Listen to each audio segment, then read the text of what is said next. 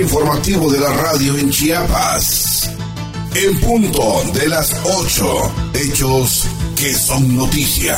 En la voz de José Luis Roque. Comenzamos.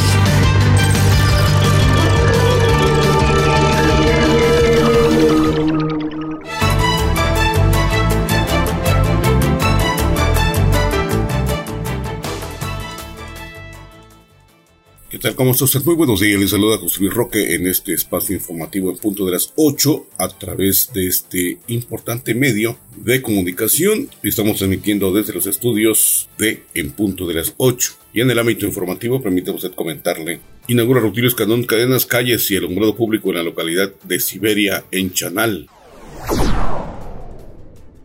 En San Cristóbal de las Casas, Rutilio Escandón pide a la población vacunarse contra el COVID-19.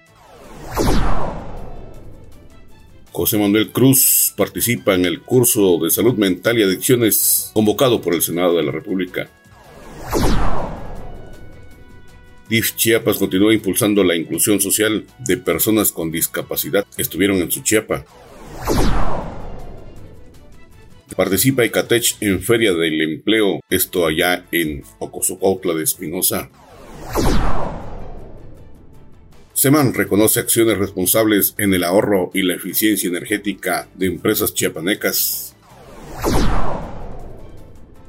Manejo de recursos públicos responde a principios éticos y de integridad, así lo advierte el secretario de Hacienda Javier Jiménez Jiménez. En el municipio de La Trinitaria, Ángel Torres supervisó avances de la rehabilitación de la unidad deportiva. Stretch advierte a la población sobre síntomas del cáncer de riñón. Más de 2.000 especialistas médicos han sido contratados en la Jornada Nacional de Reclutamiento, advierte el Instituto Mexicano del Seguro Social. Chiapas registra 94 casos nuevos de COVID-19. En el ámbito nacional sube Adán Augusto en la preferencia electoral. Con esto y más aquí en En Punto de las 8, bienvenidos, muy buenos días. Está usted escuchando En Punto de las 8.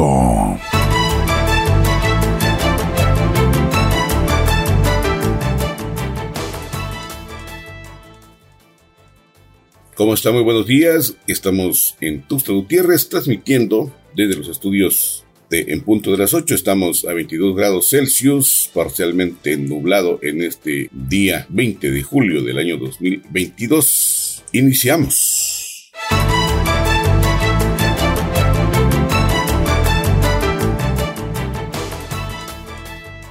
Al inaugurar la pavimentación de calles y avenidas de la localidad Siberia en el municipio de Chanal, el gobernador Rutilio Escandón Cadena señaló que como nunca se han invertido en los pueblos originarios de Chiapas porque después de que por mucho tiempo los mantuvieron en el olvido, hoy son protagonistas de la cuarta transformación.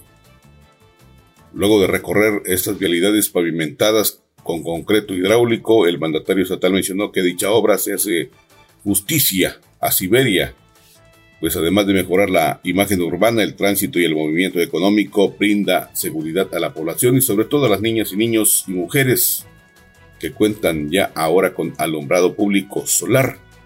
En este evento estuvieron presentes la diputada Cecilia López Sánchez, los diputados Roberto Rubio Montejo y Cuauhtémoc Manuel Hernández Gómez, el agente municipal de la localidad Siberia, Ramiro López Gómez, así como habitantes beneficiados.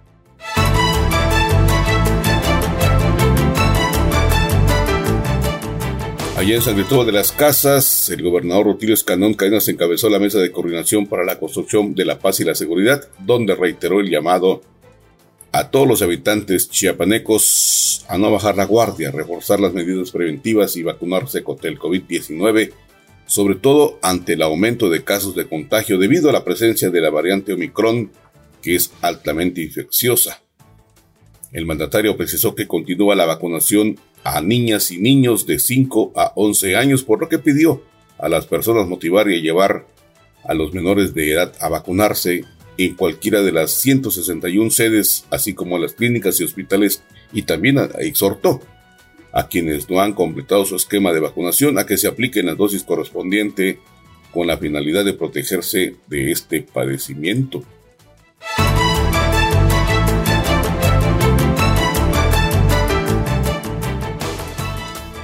El secretario de Salud, José Manuel Cruz, participó de manera virtual en el curso Salud Mental y Adicciones Prospectivas de la Reforma, a convocatoria de la Cámara del Senado del Congreso de la Unión. Este espacio de participación se abrió para difundir y analizar los principales aspectos de la reforma en materia de salud mental y adicciones, publicada hace un par de meses, donde estos dos aristas son de carácter prioritario en las políticas públicas conforme lo establecido en la Constitución Política y Tratados Internacionales en Derechos Humanos. Este evento académico fue encabezado por el secretario técnico de la Comisión de Salud en el Senado de la República, Alberto Ruiz de la Peña Zabaleta. En este espacio en la web, el titular de la Secretaría de Salud en Chiapas dio a conocer las diferentes directrices de acción que se han detonado en el Estado para abordar la salud mental, donde expuso que Chiapas es la única entidad en contar con ocho centros comunitarios de atención a la salud mental e implementar el Centro de Atención y Prevención del Suicidio.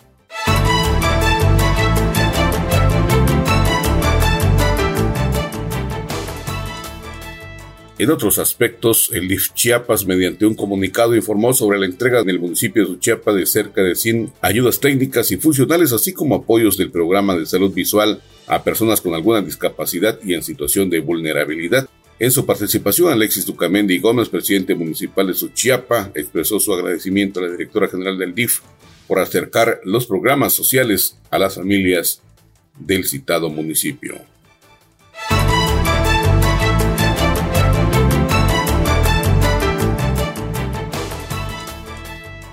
En otro orden de cosas, con la finalidad de impulsar el interés por el aprendizaje, el Instituto de Capacitación y Vinculación Tecnológica del Estado de Chiapas, el ICATECH, a través de la unidad de capacitación Iquipilas, participó en la primera feria del empleo en el municipio de Cozocuautla de Espinosa, organizada en esta ocasión por la Secretaría de Economía y del Trabajo en coordinación con el Ayuntamiento Municipal.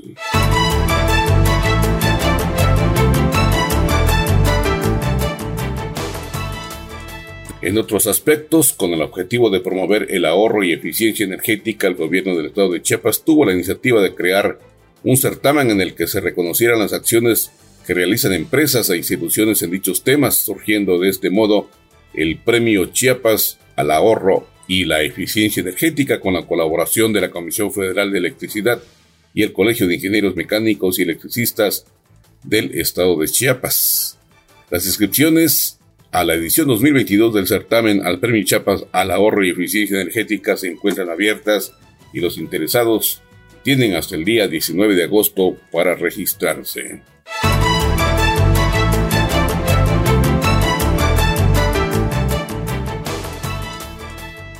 Cambiando de temas, el secretario de Hacienda Javier Jiménez Jiménez señaló que en la entidad el gobernador Rotilio Escandón se estableció la política transversal combate a la corrupción y mejora de la gestión pública y al respecto, el Plan Estatal de Desarrollo Chiapas 2019-2024 establece como estrategia para combatir la corrupción y mejorar la gestión pública, el impulso de la cultura de la honestidad y la eficiencia de las instituciones, el manejo responsable de las finanzas públicas con austeridad, disciplina y transparencia. En este sentido, la Secretaría de Hacienda está buscando una nueva forma de servir a la sociedad con prácticas honestas en el manejo de los recursos públicos que respondan a principios éticos y de integridad que garanticen el pleno respeto a los derechos humanos.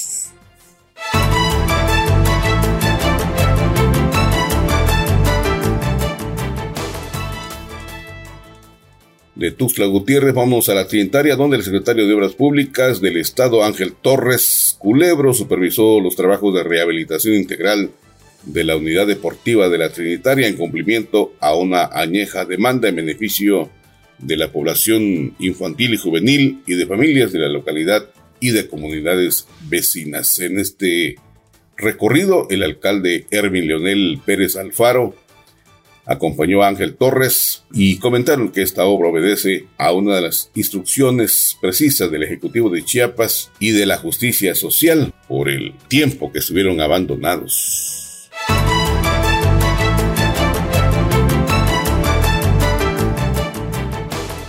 Regresamos a Tusta Gutiérrez. El cáncer de riñón es el décimo más diagnosticado en el mundo. En Chiapas, por cada dos casos de varones hay una mujer y se diagnostica con mayor frecuencia entre 40 y 50 años. Detectarlo a tiempo es muy importante. Cáncer renal es el crecimiento anormal de las células en un tejido y en este caso es en, el riñón y de los tumores menos frecuentes en el ámbito nacional afecta del 1 al 2% de la población, afirmó el nefrólogo José Alejandro Arellano Santos del Hospital de Especialidades Vida Mejor del ISTECH.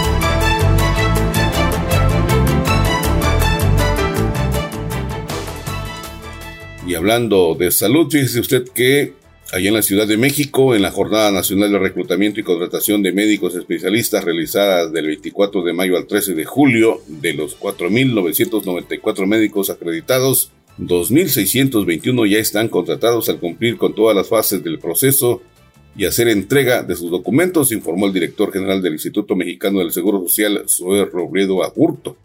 Durante la conferencia de prensa que encabezó el presidente de México, Andrés Manuel López Obrador, en Palacio Nacional, el director general del Seguro Social comentó que se sostiene una cobertura de la siguiente manera. El Instituto de Salud para el Bienestar, INSABI, 66%, el IMSS 58%, INS Bienestar 100%, Instituto de Seguridad y Servicios Sociales para los Trabajadores del Estado, el ISTE 40%, Petróleos Mexicanos 15% y los institutos nacionales 26%.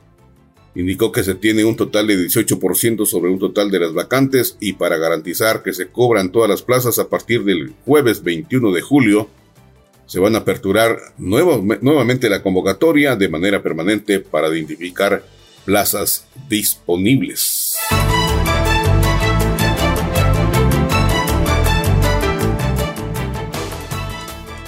De la Ciudad de México, vámonos a Tuxtla Gutiérrez en donde la Secretaría de Salud comentó y dio a conocer que en las últimas 24 horas en Chiapas se registraron 94 casos nuevos de COVID en 29 municipios. La institución de salud informó que los casos positivos recayeron en 61 mujeres y 33 hombres en edades de 1 a 65 años en adelante. 15 pacientes padecen de diabetes mellitus, hipertensión arterial, enfermedades cardiovasculares, inmunosupresión, obesidad, asma y tabaquismo y 79 personas no tienen ninguna comorbilidad.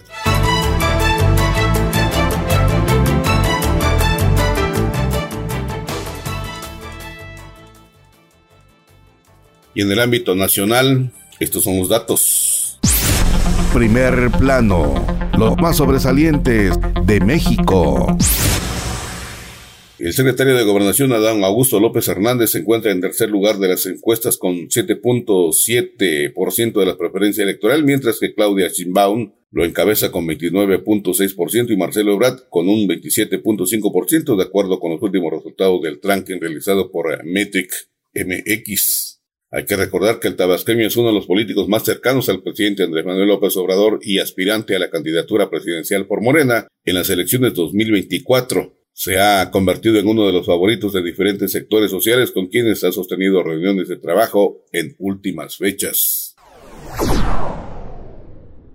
En Ciudad Juárez, la vocación no debería costar la vida fue una de las consignas que gritaron médicos pasantes en Chihuahua durante una manifestación para exigir el alto a la violencia contra el gremio de la zona serrana. Tras el asesinato de la semana pasada de la doctora Maciel Mexia en San Juan Benito Bocoina, los médicos del Servicio Social resaltaron que quienes acuden a aquella zona son víctimas de acoso y amenazas de grupos de crimen organizado en la sierra de Chihuahua.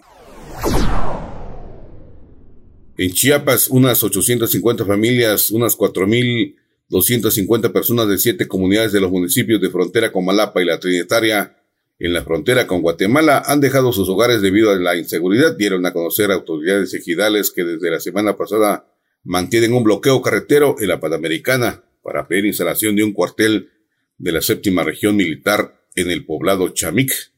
Como parte de las acciones para pedir que sean escuchados, los habitantes de las comunidades de frontera con Malapa y la Trinitaria detuvieron el lunes por la tarde a cuatro agentes del Instituto Nacional de Migración de la subdelegación Cuauhtémoc que pasaban por el lugar pero se desconoce la situación en que se encuentran los funcionarios federales. Allá en Monterrey, el ejército mexicano y la Fuerza Aérea iniciaron este martes el plan DN3E ante la escasez de agua potable que sufre la zona metropolitana, crisis hídrica que inició con un programa de restricciones o cortes en el suministro a partir del 22 de marzo y se agudizó desde el lunes de la semana pasada al no poder extraerse más líquido de la presa Cerro Prieto, uno de los tres embalses que abastecen a los municipios conurbados donde viven 5.3 millones de habitantes. Luego de que la Sala Superior del Tribunal Electoral del Poder Judicial de la Federación confirmara el acuerdo del Instituto Nacional Electoral por el que se aplican medidas cautelares en contra de las corcholatas de Morena y el partido para que se abstengan de participar en mítines y organizarlos, la secretaria general de Morena, Citlali Hernández, consideró que dicha resolución es un atentado a la libertad de expresión por medio de su cuenta de Twitter.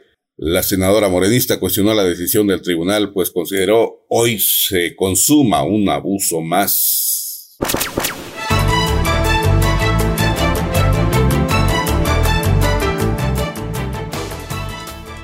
Como una remembranza, Dolores Montoya fue una gran promotora del teatro. De acuerdo a la nota de Darwin Mendoza, si algo podía vanagloriarse de la dramaturga Dolores Montoya Galguera, es que todas sus funciones estaban siempre abarrotadas e incluso había gente que se quedaba con las ganas de adquirir boletos para las obras. Bienvenido Conde Drácula y Don Juan Tenorio Chapaneco que escribió y se dedicó a montar por más de 30 años. Cuando la maestra y el grupo de actores del Centro Cultural Calmecac, ubicado cerca de la Escuela Fray Matías de Córdoba, en la capital de Chiapas, daban a conocer la fecha de una nueva presentación, el público rápidamente acudía a adquirir sus entradas porque sabía que el día de la función sería muy difícil conseguirlas. Antes de la llegada de la pandemia, en marzo del 2020, el grupo había anunciado el regreso de Bienvenido Conde Drácula, pero Debido a la situación sanitaria y como medida de seguridad decidieron aplazar las fechas hasta que todo volviera a la normalidad. Sin embargo, Dolores Montoya falleció el 2 de abril de este 2022. Se le recuerda, se le recuerda con cariño a Dolores Montoya Galguera, quien fue un personaje muy popular en las escenas chiapanecas, ya que tuvo la fortuna de trabajar con grandes personalidades como el maestro Gustavo Acuña, Luis Alaminos, Rodolfo Álvarez, entre otros. Un mundo, un mundo lleno de arte en el escenario. Descanse en paz, doña Dolores Montoña Galguera.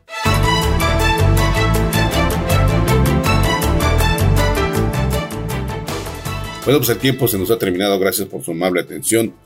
Lo invitamos a que nos escuche usted en nuestra siguiente entrega. Hasta la próxima.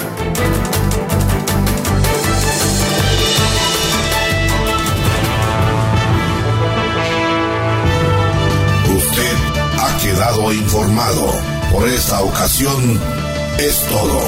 Le invitamos a sintonizarnos en nuestra siguiente emisión. En punto de las 8